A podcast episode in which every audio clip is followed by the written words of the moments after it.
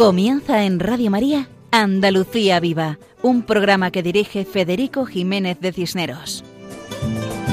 Muy buenas noches a todos los oyentes de este programa titulado Andalucía Viva y dedicado a divulgar la presencia cristiana y mariana en estas tierras, conocidas como la Tierra de María Santísima. Desde Andalucía, al sur de España, saludamos de corazón a todos los que escuchan esta emisora de la Virgen, Radio María. Con la ayuda de Dios hemos preparado esta edición 105 del programa, porque comenzamos las emisiones de Andalucía Viva el 7 de octubre del año 2019. Recordamos a todos que este programa es quincenal y nos turnamos con nuestro hermano mayor, el programa dedicado a Navarra, y así titulado Navarra, dirigido por Miguel Ángel Irigaray, a quien mandamos un afectuoso abrazo virtual desde el sur, para él y para todo su equipo. Qué bueno es turnarnos el sur con el norte. Nuestros oyentes pueden así disfrutar una semana de un programa que habla del sur español y otra semana otro programa que habla del norte español. Así conocemos mejor nuestras tierras, tan ricas en variedad. Comenzamos el programa de hoy con una breve oración dirigida a Dios. Como estamos en la fiesta de los santos ángeles custodios, a ellos nos encomendamos especialmente en este día de su fiesta, ya que la misión que Dios les ha dado es custodiarnos en todo momento y lugar. Sabemos que los ángeles de Dios cuidan de nosotros y nos ayudan allanando el camino. Pedimos por todos nuestros oyentes, por sus necesidades espirituales y materiales.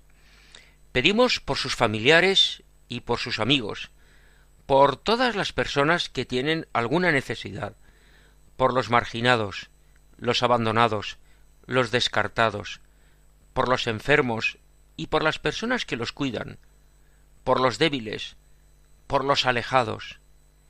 Pedimos también por todos los demás, que también necesitan la gracia de Dios para seguir adelante en esta vida, para que seamos conscientes de nuestra fragilidad, de nuestra debilidad, de nuestras limitaciones, para que aumentemos nuestra devoción a los santos ángeles custodios y miremos siempre hacia Jesucristo, elevemos nuestra mirada a lo alto, pero siendo conscientes de que tenemos que estar con los pies firmemente asentados.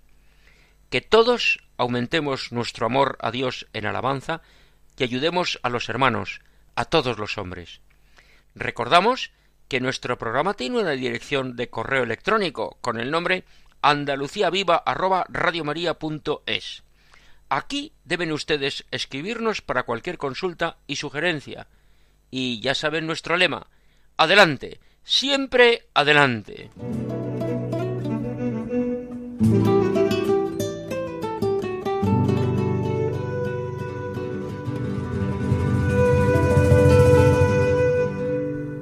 Pues bien, ahora toca presentar el programa de esta noche. En primer lugar, como estamos en la fiesta de los Santos Ángeles Custodios, comenzamos con las secciones habituales de Lugares Sagrados de Andalucía, dedicado a la Iglesia del Santo Ángel en Sevilla, sección que dirige nuestro colaborador habitual Juan José Bartel Romero. Y ya que estamos en su día, contamos con la intervención de Elena Figueroa Gato, que cuenta su recuerdo del Colegio del Santo Ángel de Sevilla y comparte la enseñanza de la devoción a los ángeles custodios que recibió en su colegio. Está claro que los ángeles nos acercan a Dios y que Dios habla a nuestro corazón. Por eso, escucharemos el himno a los ángeles custodios. En la segunda parte del programa nos acercamos a conocer algo de la figura del padre Tarín, un jesuita misionero popular cuyo sepulcro se encuentra en Sevilla, en la iglesia del Sagrado Corazón. Es un lugar donde muchas personas se acercan a rezar ante él, muchas veces para agradecer esos pequeños y grandes favores de la vida cotidiana que el padre Tarín realiza. Para conocer esto, contamos con una voz muy conocida por los oyentes de esta emisora, Radio María, ya que tenemos la colaboración del padre jesuita Diego Muñoz Fernández, que conoce perfectamente la vida y obras del padre Tarín. Después, nuestro guitarrista Paco Fabián interpreta con su guitarra una seguirilla, que es uno de los palos del flamenco. Y en tercer lugar, como estamos en el mes de octubre y dentro de unos días es la fiesta de la Virgen del Rosario, contamos con la colaboración de Antonio Martínez Rull, de la Hermandad de Nuestra Señora del Rosario y Santo Cristo de la Paz en Sevilla, conocida popularmente como la Hermandad de los Humeros. Finalmente, recogemos la colaboración de Íñigo de Bustos, de la Asociación Católica de Propagandistas, que nos acerca al Camino Espiritual del Sur, una ruta de peregrinación que comienza en Guadix, sede episcopal, y llega a Caravaca de la Cruz. Es una ruta que acerca a los peregrinos a venerar la cruz de Caravaca. Esto es todo en nuestro programa de hoy. Comenzamos.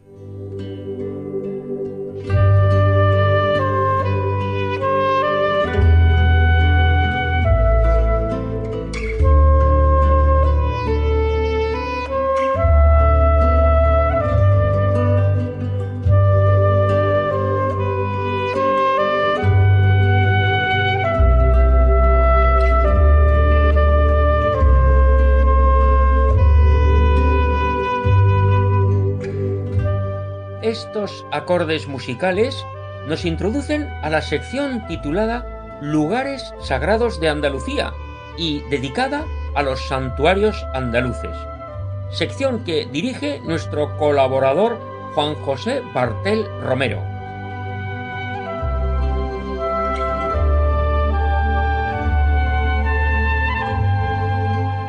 Hola amigos de Radio María. En el número 25 de la céntrica calle Rioja de Sevilla, nos encontraremos con la iglesia del que fuera el templo del convento del Santo Ángel de la Guarda, perteneciente a la Orden de los Carmelitas Descalzos, y que fue fundado en el siglo XVI. La fundación de este templo tiene sus orígenes en el convento de la Misericordia del Carmen y Santo Ángel de la Guarda de los Carmelitas Descalzo del año 1587, gracias a la iniciativa de San Juan de la Cruz y fundado por él. Se edificó entre los años 1603 y 1608, bajo los planos del genial arquitecto Alonso de Vandelvira, interviniendo en la construcción el maestro de obras Juan de Segarra y el arquitecto Pedro Sánchez Falconete. Fue bendecido en 1608 por el cardenal de Sevilla, don Fernando Niño de Guevara. El convento Empezó con un noviciado para convertirlo luego en un colegio en el que se impartían teología escolástica y teología moral. En la fachada de la iglesia, en el dintel de la entrada, figura una inscripción en piedra en la que da la bienvenida a sus devotos y visitantes. Angelus suis dues mandavit et ut custiante in omnibus victuis. Dios mandó a sus ángeles para que te custodiasen en todo momento. En el centro aparece una hornacina con una escultura pétrea del Santo Ángel de la Guarda. El numeral 336 del Catecismo de la Iglesia Católica nos dice que desde su comienzo hasta la muerte, la vida humana está rodeada de la custodia de los ángeles y de su intercesión. Nadie podrá negar que cada fiel tiene a su lado un ángel como protector y pastor para conducir su vida, como escribió San Basilio Magno. Para nosotros los cristianos está considerado un ser espiritual, una criatura de gran pureza cuyos deberes son asistir y servir a Dios y velar por nosotros contra los peligros y las tentaciones. Es un mensajero que el Señor nos envía para asistirnos y cuidarnos, a modo de compañero de viaje en la tierra, contra los peligros del alma y el cuerpo, liberándonos de toda tentación de obrar mal para facilitarnos el camino de la salvación. En el interior de la iglesia, junto a la, justo a la izquierda de la puerta de entrada, podemos ver una pequeña figura del Santo Ángel de la Guarda situada en una urna de cristal, donde los devotos suelen colocar pequeñas fotos de sus seres queridos, figurando la siguiente oración.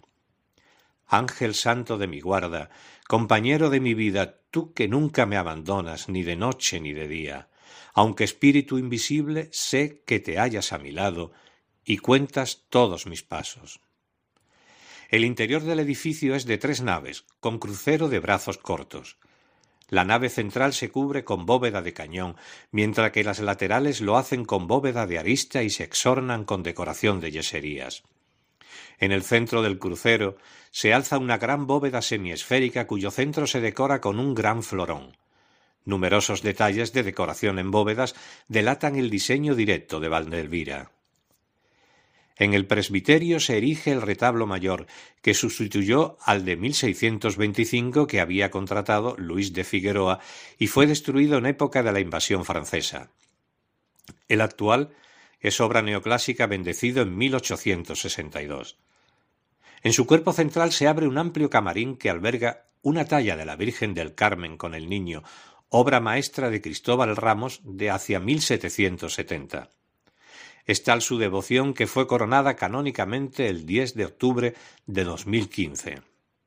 Figuran en el retablo otras esculturas del siglo XVIII que representan a Santa Teresa de Jesús y a San Juan de la Cruz, y pinturas entre las que destaca una Inmaculada que puede atribuirse a Juan del Castillo y puede fecharse hacia 1630.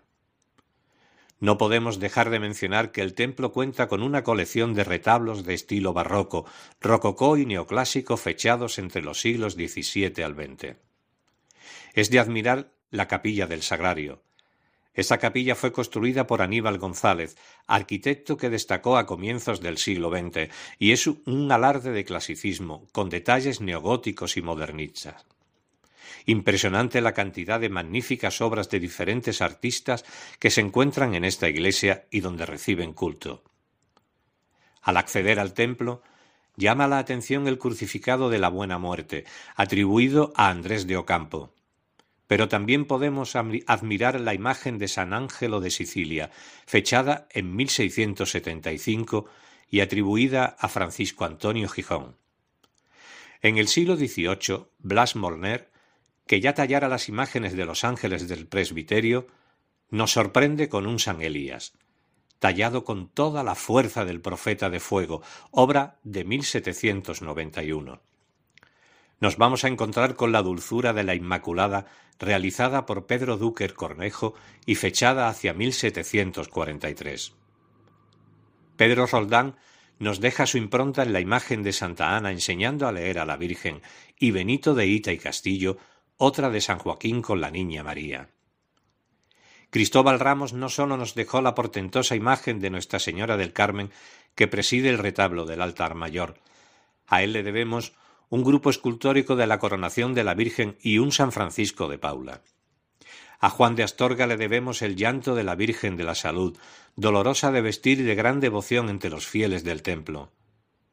Pero si alguna imagen llama la atención en esta iglesia del Santo Ángel, es sin duda el Cristo de los desamparados, cuya talla magnífica se debe a Juan Martínez Montañés, fechada en 1617. Entre el conjunto escultórico tienen su, puesto autores contemporáneos, que han sabido ganarse un lugar entre las naves del templo. Santa Edith Stein, de de Duarte, y Santa Isabel de la Trinidad, de Romero Zafra, este último autor igualmente del grupo escultórico de la Transverberación de Santa Teresa de Jesús y del busto de la Virgen de los Siete Dolores. No podía faltar la imagen del Niño Jesús de Praga, talla de Fernando Aguado. Igualmente interesante es la imagen de Nuestra Señora de Lourdes, obra francesa de 1884.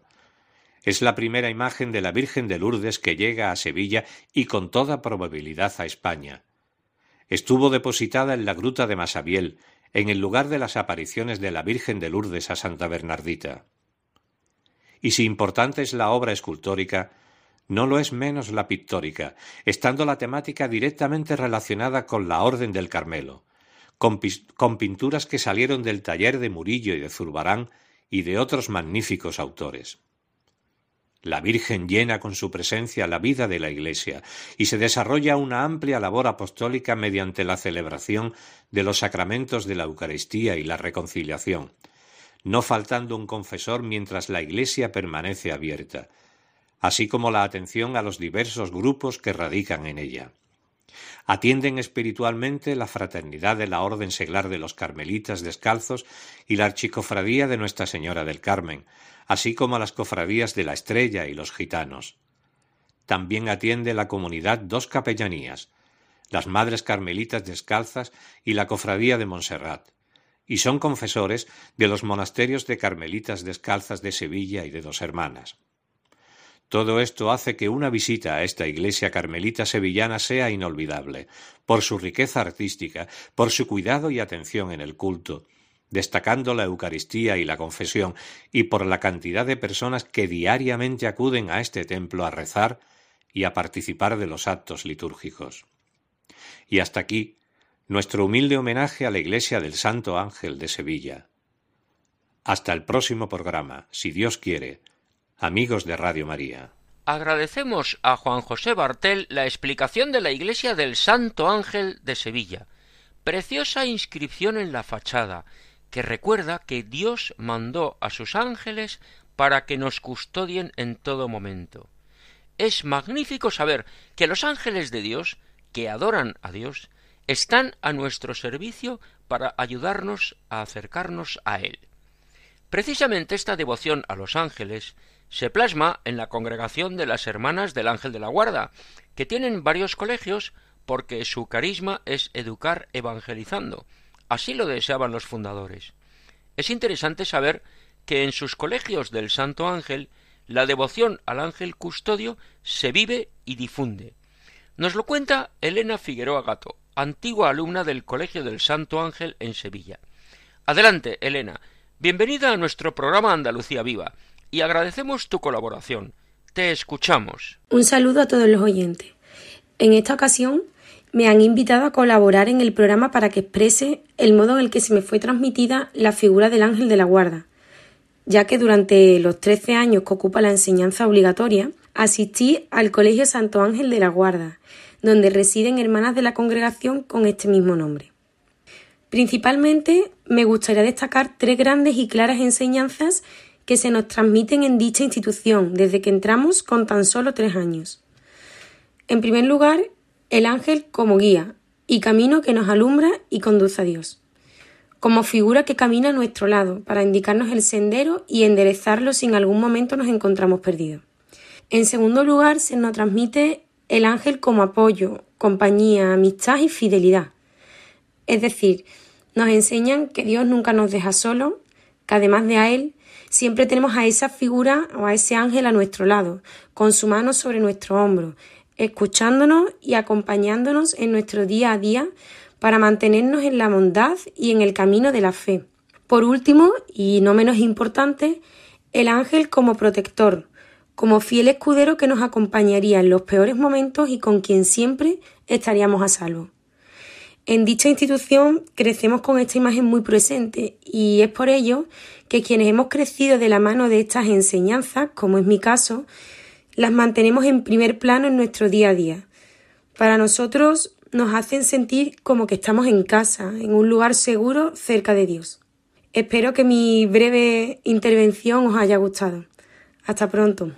Muchas gracias a Elena Figueroa por compartir su experiencia de antigua alumna del Colegio del Santo Ángel, porque esa devoción que está tan extendida, que aprendemos todos desde pequeñitos y que debemos mantener toda nuestra vida, hace que vivamos con más confianza, sabiendo que Dios es nuestro Padre y que siempre está a nuestro lado, y nos proporciona los medios para vivir muy cerca de Él.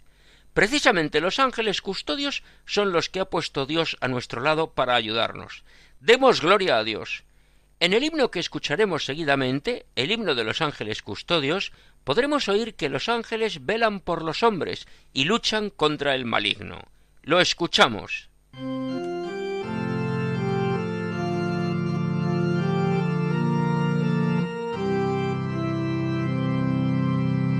Cantemos hoy a los ángeles custodios nuestros y hermanos que velan por los humanos y van de su bien en pos. Ven siempre la faz del Padre, Él nos ampara benigno y luchan contra el maligno en las batallas de Dios espíritus inmortales, tenéis por Reina María, sois su vital letanía, su enamorada legión.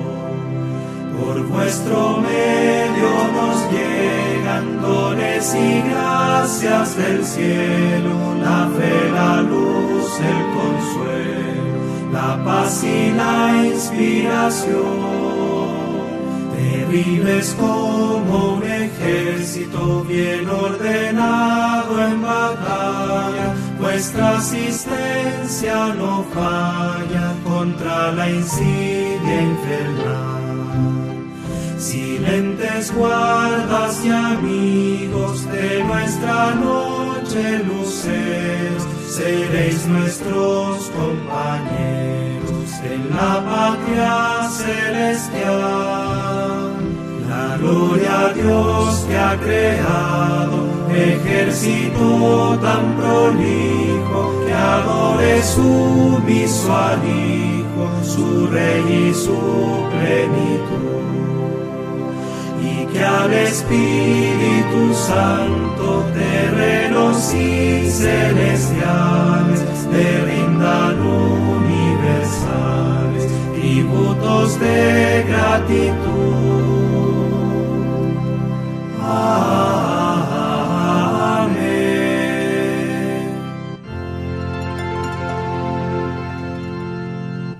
Hemos escuchado el himno de los ángeles custodios, con agradecimiento a nuestro ángel personal que Dios ha puesto a nuestro lado. Dios me habla, Dios habla a cada persona, porque para Dios todos somos importantes. Por eso, muchas personas que escuchan la voz de Dios en su corazón cambian de vida. Muchos llegan a la santidad. Algunos están canonizados y otros van camino de serlo. Un ejemplo es el padre jesuita Francisco de Paula Tarín Arnau, más conocido como Padre Tarín. Decíamos antes que es un misionero popular cuyo sepulcro se encuentra en Sevilla, en la iglesia del Sagrado Corazón. Ante sus restos muchas personas se acercan a rezar, muchas veces para agradecer esos pequeños y grandes favores de la vida cotidiana que el Padre Tarín realiza. Pues bien, ahora contamos con una voz muy conocida por los oyentes de Radio María, ya que tenemos la colaboración del padre jesuita Diego Muñoz Fernández, que conoce muy bien la vida y obras del padre Tarín. Sea usted bienvenido a nuestro programa Andalucía Viva, padre Diego Muñoz. Adelante, le escuchamos. Querido amigo Federico y amigos todos los oyentes de Radio María, en este programa tan genial de Andalucía Viva me invitas a que presente algunas líneas de ese misionero popular jesuita que en unos 25 años de apostolado recorrió 200.000 kilómetros, mucha parte en Andalucía. Y como yo también llevo 52 años de misión popular, he coincidido con ella en sitios donde él ha estado. En Porcuna, pues allí dio misión y allí estoy yo también y en otros pueblos. Torre por Ejil, me conozco yo mucho, Jaén, pues también. Eh, nació en Godelleta y murió en Sevilla y está enterrado en la iglesia del Sagrado Corazón de Jesús, calle Jesús de Gran Poder, junto al número 40, y mm, hay una losa, un túmulo de mármol en la pared, en una capillita, la capilla de ánima, que pone en latín siervo de Dios, apóstol del corazón, de, sacerdote de la compañía de Jesús, apóstol, apóstol, y la palabra bética está en la tumba de Tarín. Y dice, apóstol en, en Bética, y en la Bética y Ulterius, o sea, en la Bética, en Andalucía. Intrabétice, Bétice et Ulterius Bétice, en latín, bética, de la bética, y de Ulterio, que es más arriba de la bética. Bueno, pues este sevillano de trabajo y de muerte eh, está hoy en su casa que se llama Andalucía Viva, que dirige Federico y le apoyan tantísimos oyentes desde los hospitales, las prisiones, las enfermerías, cardenales, obispos, seglares, hombres, mujeres, todos. A todos ahora mismo yo la primera vez de parte de Tarín, porque yo mm, voy aquí de la mano de Tarín. Ahora verás, Tarín, ¿me oyes? Sí. Tarín, ayúdame. Padre Tarín, ayúdame. Oye, apréndelo, ¿eh? Sí, sí, apréndelo. Padre Tarín, ayúdame. Porque el cielo y la tierra no tiene pared por medio, porque Dios está todo en todas las partes y los que están con Dios están también con nosotros. Bueno, hemos hablado de fechas. Bueno, fotos.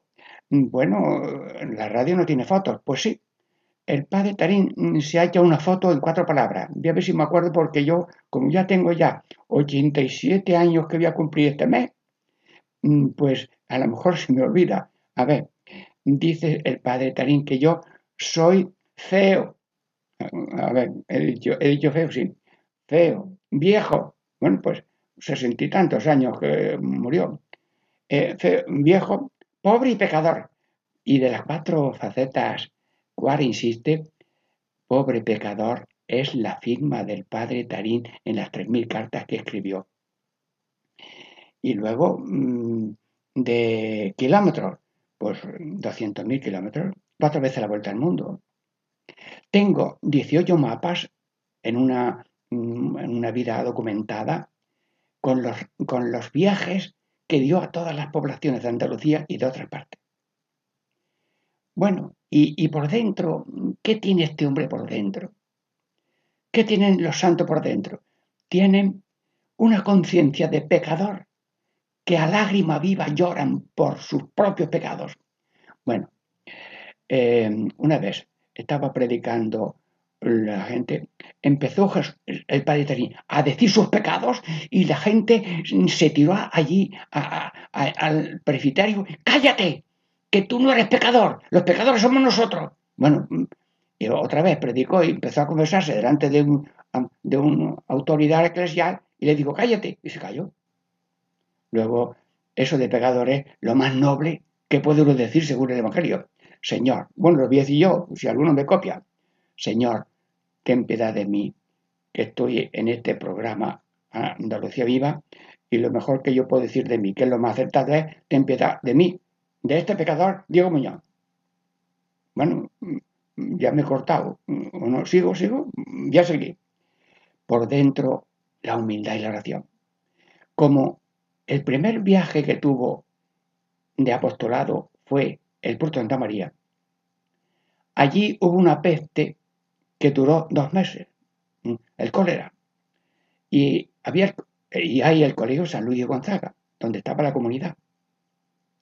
Y jugando con los niños en el patio, uno le dio aquí, en el interior de la pierna derecha, una patada, le abrió un boquete y ese boquete, ese esa herida le duró y no la enseñó a nadie.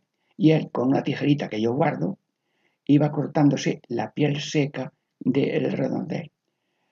Luego este hombre tenía como un cilicio de penitencia por mis pecados y por la conversión del mundo. Bueno, mm, viejo, feo viejo, pobre y pecador. Y por dentro un corazón humilde de oración.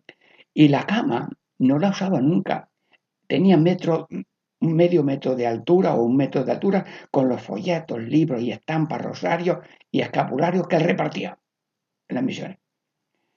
Y luego, pues, mm, vamos a ver, eh, yo ya no sé más que decir por hoy, pero mm, decirles que eh, como viceapostolador de la causa del Padre Tarim, eh, estoy nombrado por la Santa Iglesia mm, para este oficio y si a mí me preguntas, bueno, ¿y cómo va la causa del Paetarín?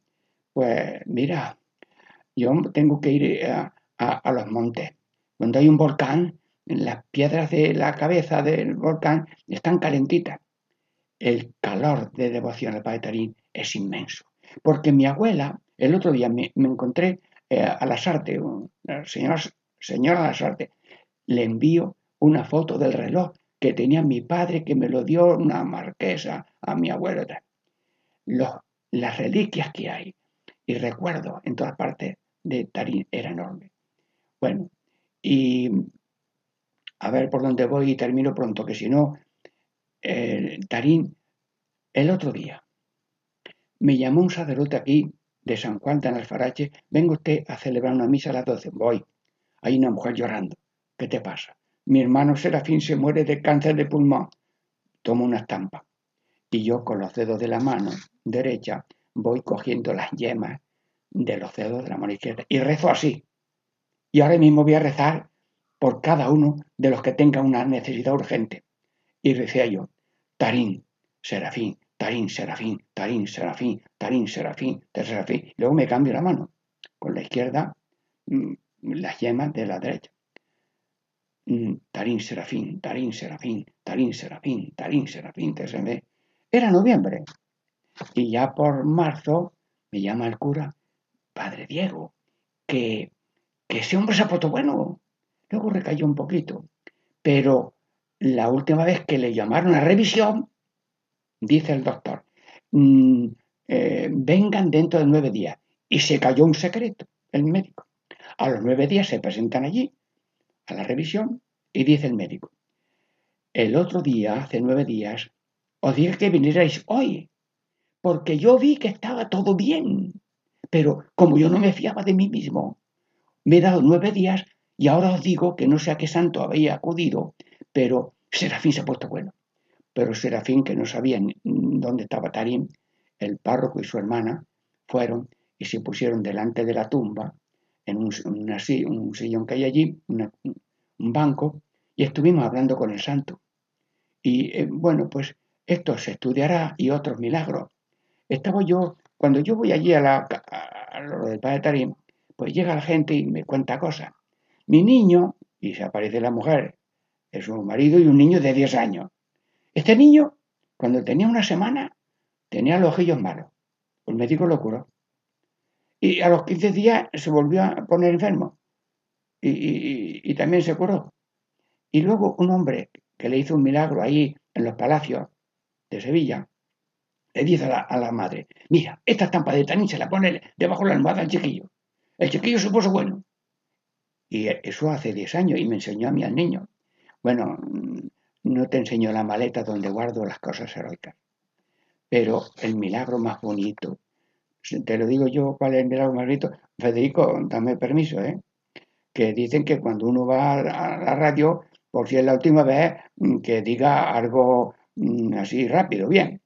Pues mira, un jesuita eh, con 92 años, murió hace ya un año, Manuel Segura, y me dijo esta frase que con toda fe se la digo a todo el mundo por si es la última vez que yo vengo aquí a Radio María para este programa. La mayor tragedia de la humanidad es no querer ser lo que somos. Los bautizados somos Cristo y queremos ser yo. Y ese yo que es cada uno lucha con el Cristo que está en cada uno y Cristo aguanta, aguanta azotes, espinos, cada uno con edición especial, pero Cristo espera hasta que el ser humano diga, Señor, soy de Dios, solo de Dios, todo de Dios, cuenta conmigo para tu empresa de salvación universal. Y dice Jesús, yo cuento contigo y tú cuentas conmigo. Bueno, eh, esto ya se está terminando. ¿Y, qué más? Bueno, como voy aquí ah, del brazo del patarín y él me lleva a mí y yo a él, pues os voy a enseñar una oración. Padre Tarín, ayúdame. Padre Tarín, ayúdame. Estuve yo dando una misión en Valdepeñas de Jaén. Allí hice yo mi primera novena de misionero el año 69. Y vamos a ver enfermos. Y había una señora, Rosario, no, Aurelia, no me acuerdo. Padre misionero, como usted cuando vamos de enfermo a enfermo, dice que, mm, Padre Tarín, ayúdame, ayúdanos, Padre Tarín, pues a mí se me ha quedado la frase esa de, San, de Padre Tarín, ayúdame. Bueno, pues yo también para este programa también he rezado, aquí lo tengo en una estampa, Padre Tarín, ayúdame. Y ahora, para cada uno de las necesidades y deseos que cada uno tenga, si estás en prisión, en una enfermería, hombre o mujer, lo que sea, un eminentísimo cardenal que está escuchando a estas horas, o un policía, un guardia, un camionero, una, de la sanidad, para alguien que esté ahora mismo escuchando, Padre Tarín, si te, te, claman, escúchalos, para que en todo momento se haga la voluntad de Dios, porque la voluntad de Dios es, hágase tu voluntad en la tierra como en el cielo. El milagro más grande que mi voluntad esté junta a la de Dios. Y por tanto, Dios mío, de parte de todos los oyentes, yo ahora mismo hablo con Dios. Señor, lo que tú quieras, cuando tú quieras, como tú quieras, donde tú quieras, cuando tú quieras, solamente porque tú lo quieres, porque cada ser humano bautizado está desposado con Cristo y no podemos ser adúlteros del Señor, que es el alma del alma de todo cristiano. Y todo el mundo, mm, con la religión que tenga y la fe que tenga, es imagen viva de Dios y está dentro del corazón. Y que sepa que cada uno es único en la historia de la humanidad, porque Dios es cada unista. Sí, sí, lo dijo un médico aquí de Sevilla, cada unista.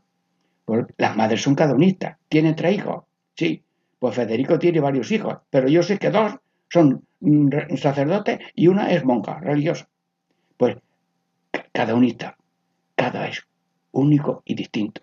Pues por cada uno, Padre Tarín, ayudaré para que seamos prolongación de la vida, pasión, muerte y resurrección de Cristo, colaboradores de la obra de resurrección, que somos 8.000 mil millones de familias que respiren ahora en el planeta Tierra. Federico, mm, ya no sé por dónde voy, pero tú me perdonas eh, y endereza lo que veas que hay que adelazar y mm, como no sabemos eh, el día de mañana lo que va a pasar, yo me despido de ustedes bendiciéndole de corazón, como quiero para mí y para ti, en el nombre del Padre y del Hijo y del Espíritu Santo. Amén. Padre Tarín, ayúdame. Muchas gracias al Padre Diego Muñoz por acercarnos a la figura del Padre Tarín, que, si es cierto que nació en tierras valencianas, también es verdad que vivió y murió en tierras andaluzas. Su vida y su misión tiene mucho que ver con los hombres y las tierras andaluzas. Y como estamos en estas tierras, Pasamos ahora a la sección Canción con mensaje, donde nuestro guitarrista Paco Fabián interpreta una seguirilla, que es uno de los palos del flamenco. Seguro que esta música la escuchó muchas veces el padre Tarín en sus numerosas misiones por todos los rincones de Andalucía. Adelante, Paco, y bienvenido una vez más.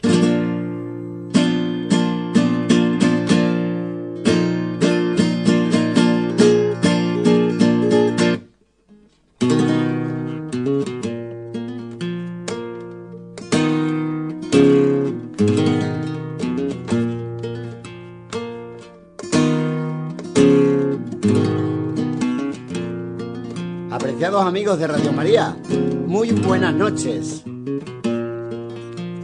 Para este lunes me voy con mi guitarra otra vez al flamenco por derecho y os tocaré por seguirilla. La seguirilla es uno de los palos fundamentales que junto con la soleá y los cantes de fragua forman como el tronco del árbol del flamenco porque son de los más primitivos, los de mayor hondura y también son prueba de fuego para los cantaores por su dificultad interpretativa. Así que sin más, aquí va esta seguirilla.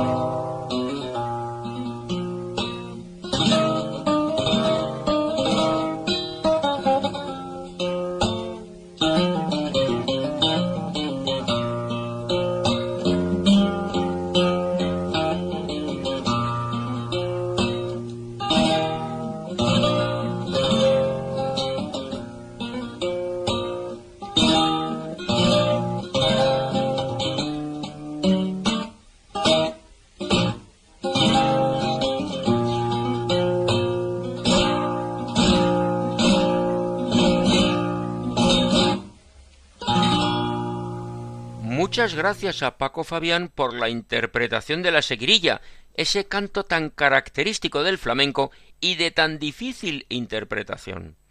Escuchar esta música nos da pie a acercarnos a otra fiesta que tenemos muy cerca, la de la Virgen del Rosario.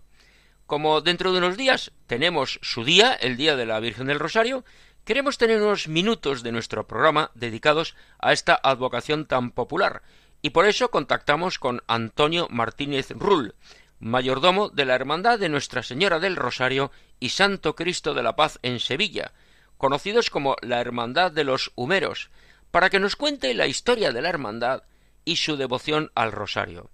Adelante, Antonio, bienvenido al programa Andalucía Viva y muchas gracias por tu participación. Un saludo cordial a todos los oyentes de Andalucía Viva y nuestro agradecimiento a Federico Jiménez Desnero por su invitación a participar en, este, en este programa. La Hermandad del Rosario de los Sumeros es una hermandad eh, de gloria de Sevilla que surge a finales del siglo XVII. En concreto, en 1691 conservamos una crónica donde se indica que en el arrabal de los Sumeros de Sevilla hay un rosario público que se congrega todos los días para ese ejercicio piadoso por las calles de la, del arrabal. Eh, lo primero aclarar, el, rosario de los humeros, ¿de dónde viene el término humeros? El término humeros eh, viene eh, precisamente porque esta era la zona de Sevilla donde se ahumaba en el siglo XVI el pescado que servía de habituallamiento para la flota de América. De ahí como digo, por el humo que producía este, este tipo de, manufactura, pues se deberá la nomenclatura del, barrio.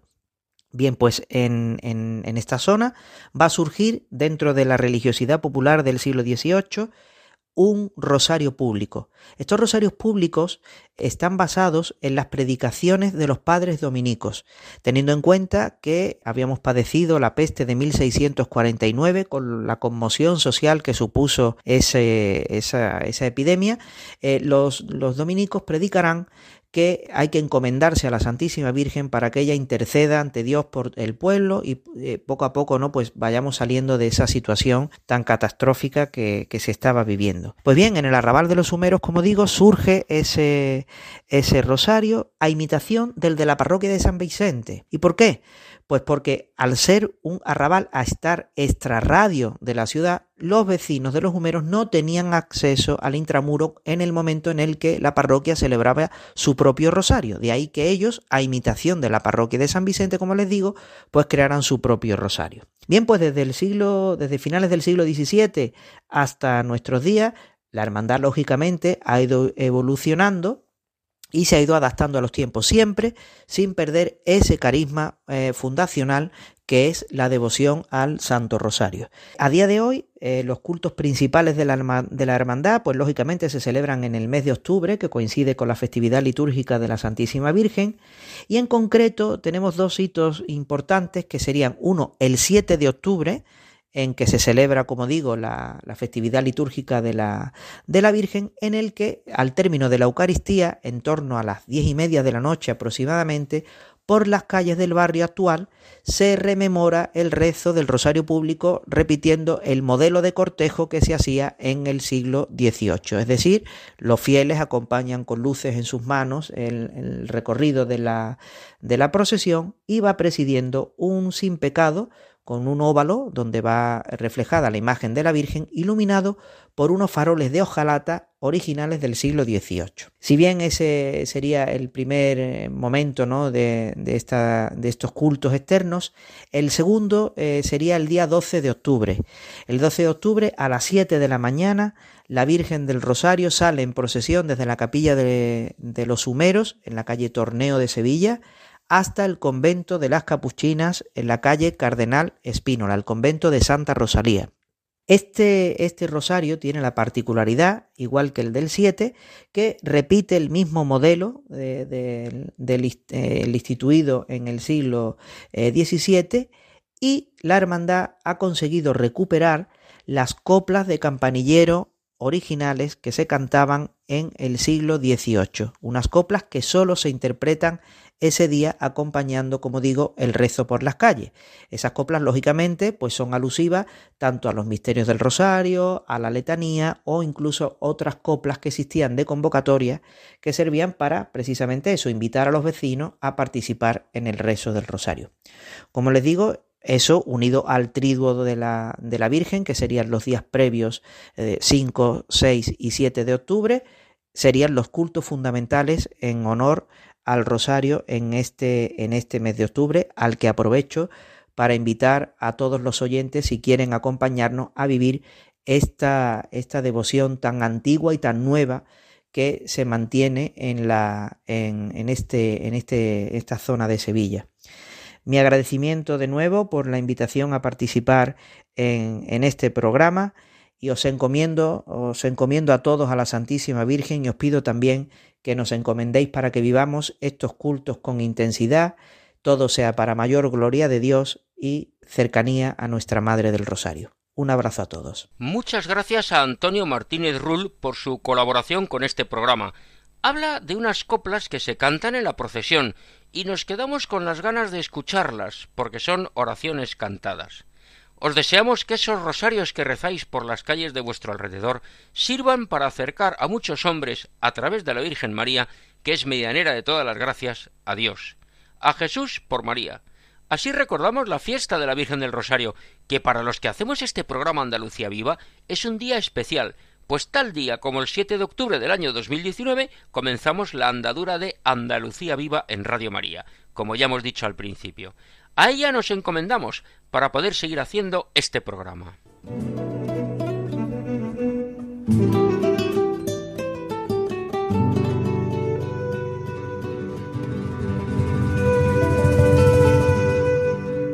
Hace pocos días se ha inaugurado una nueva ruta de peregrinación. A ver si lo explicamos bien. En realidad es una peregrinación muy conocida a un santuario muy famoso, pero se ha preparado de una manera muy actual. Se trata del Camino Espiritual del Sur, que arranca de Guadix, sede episcopal, aunque situado en la provincia de Granada, y llega a la Real Basílica Santuario de la Vera Cruz de Caravaca, en la región de Murcia. Durante varios años se ha estado trabajando con mucha ilusión en este proyecto del Camino Espiritual del Sur, y aunque han sido muchas las personas y las instituciones, ha recibido el apoyo decidido de la Asociación Católica de Propagandistas. Precisamente contamos con Íñigo de Bustos, que pertenece a la asociación, a quien hemos pedido que nos explique esta peregrinación. Bienvenido a nuestro programa y adelante. El Camino Espiritual del Sur es un camino de peregrinación con un itinerario histórico y cultural de enorme riqueza y de paisajes muy singulares. Parte de la comarca granadina de Guadix, que es la diócesis más antigua de España, y transcurre por las de Baza y Huescar del altiplano granadino hasta la Real Basílica de Caravaca de la Cruz en la región de Murcia. El camino es absolutamente singular desde todas las perspectivas. Desde el punto de vista geográfico y paisajístico, el camino parte de la Hoya de Guadix y atraviesa el Geoparque, uno de los 15 en España de los 170 que hay en el mundo declarados por la UNESCO, y eso evidencia un interés geológico referido a la posibilidad de estudio de la composición y estructura de la Tierra, concretamente respecto a los últimos 5 millones de años, y un interés paleontológico en orden al estudio del pasado de la vida a partir de los registros fósiles. Pero además muestra un paisaje extraordinario. Cárcavas y barrancos, con amalgama de formas y colores que cobran a determinadas horas una extraordinaria belleza. En realidad atravesamos un desierto, el de Gorafe, y zonas de agua, como pueden ser los balnearios de Alicum, en Villanueva de las Torres, y el de Zújar, o la playa interior de Freila junto al embalse El Negatín. Se atraviesan valles fértiles flanqueados por cárcaves, como en Banamaurel, Cúllar, Orce, Galera, o manantiales que dan lugar a piscinas naturales, como las de Fuencaliente, Norce y Huéscar, o parajes como la Fuente del Marqués en Caravaca de la Cruz. También se atraviesan montes como el Jabalcón, o la espectacular Sierra de la Sagra, o los revolcadores ya en la región de Murcia, donde se encuentran sus cumbres más altas. Hay zonas sin contaminación lumínica que permiten gozar de las estrellas como la de Gorafe o en Puebla de Don Fadrique, que cuenta con un observatorio astronómico, y cuevas habitadas por todos lados que son asombro, asombro de extraños a la comarca. En segundo lugar, Se trata de una geografía y un paisaje vinculados a la historia y una prehistoria de forma muy significativa. Por lo que respecta a esta última, tenemos yacimientos en Cúllar, en Galera, en Orce, Menalúa o Archibel en Murcia. El parque megalítico de Gorafe cuenta con más de 200 dólmenes. Baza, también, por ejemplo, ya es célebre por su dama y goza de un excelente museo arqueológico. Y por los descubrimientos en Orce ya se nos mostró que aquí habitaron los primeros pobladores de Europa. Por lo que respecta a la historia, el territorio representa el escenario de lo que fueron las últimas fases de la Reconquista, quedando rastro de las alcazabas en Guadix, en Baza, en Huéscar. Hay numerosas atalayas, como de Alaví en Cúllar, y luego castillos, como el de las Siete Torres en Orce, y otros muchos en ruina, como en Freila, en Bácor, en Gorafe, en Menamaurel. Además, aquel tiempo de la mano de los conistas significó una singular epopeya en la que el valor y las desdichas del enemigo recibían un trato respetuoso y además en que tales calidades contribuían a realzar la magnitud de la victoria. Y así, desde, luego, se vivió la rendición del rey Zagal ante los reyes católicos en Guadix, lo que sucedió tras la caída de Baza en 1489, que fue realmente de alguna forma decisivo para finalizar la guerra de Granada. Tras dicha campaña de Baza, precisamente el rey Fernando, pasó, el Católico pasó a adorar la cruz de Caravaca, por el mismo camino por el que han de caminar ahora los peregrinos en este camino espiritual del sur. Con todo, esta geografía y este paisaje cobra su mayor significación por su dimensión religiosa y espiritual, asociada, entre otras, a una espiritualidad del desierto. Vincula Caravaca de la Cruz con la diócesis más antigua de la península ibérica. Esto significa remontarse a la tradición de los siete varones apostólicos, en el siglo I, y destacando entre ellos la figura de San Torcuato. Y destaca también un paraje muy humilde y singular, el de Face Retama, en medio de la nada, pero donde está todo. Allí vivieron y meditaron numerosos obispos de Guadix, pues allí fue martirizado San Torcuato. Su muerte en la tradición lo vincula con un olivo milagroso que florecía y daba fruto en un día. De la tradición del olivo milagroso ya hablaban las crónicas árabes en el siglo XII, y también se tiene documentado en el archivo de Huéscar que en el siglo XVI un suceso similar en la Sierra de la Sagra, donde se encuentra la ermita de las Santas Nunilón y Alodía, que vincula a sus pobladores con Navarios y Negoneros, sucedía algo similar. Hay otros espacios sagrados, como la cueva de la Virgen de Gracia en el barrio de las Cuevas, donde destacó la labor de San Pedro Poveda, la Catedral de Guadix, la Mayor de Baza y la Mayor de Santa María de la Encarnación de Huesca, que con fortuna se ha llamado una Catedral de Toledo en Granada por su esplendor y su dependencia de Toledo hasta el siglo XX. Por merced de Benedicto XVI, también este templo tiene carácter jubilar, con carácter perpetuo, y luego junto a los eh, demás templos que hay en el camino, que también son significativos y que no he mencionado, pues tenemos sobre todo la Real Basílica de Caravaca, que en el año 2024 celebra un año jubilar. En definitiva, el recorrido del Camino Espiritual del Sur puede constituir para bien una experiencia transformadora. Agradecemos a Íñigo de Bustos su acercamiento a esta peregrinación del Camino Espiritual del Sur, que une Guadix con Caravaca, y nos recuerda a todos que nuestra vida camina hacia la cruz, que es el signo de la salvación, de la redención. Queridos oyentes, nos acercamos al final del programa de hoy. Se nos ha acabado el tiempo. Muchas gracias a todos. Por un lado, a todos los que escuchan este programa, y por otro lado, a todos los que hemos formado el equipo esta madrugada. Gracias a Juan José Bartel por su explicación de la iglesia del Santo Ángel en Sevilla.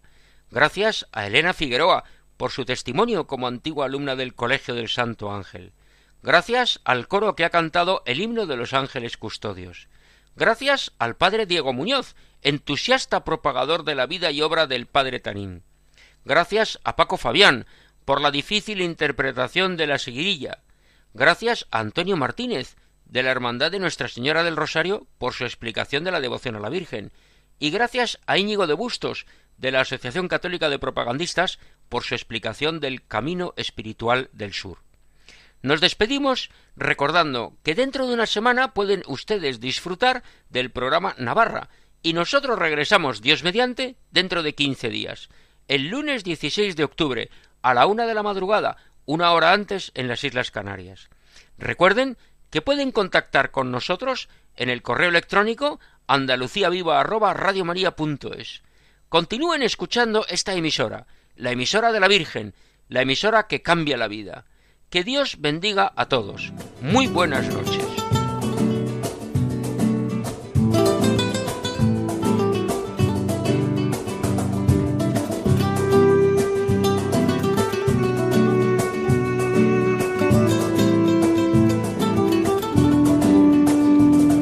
Han escuchado en Radio María Andalucía Viva, un programa dirigido por Federico Jiménez de Cisneros.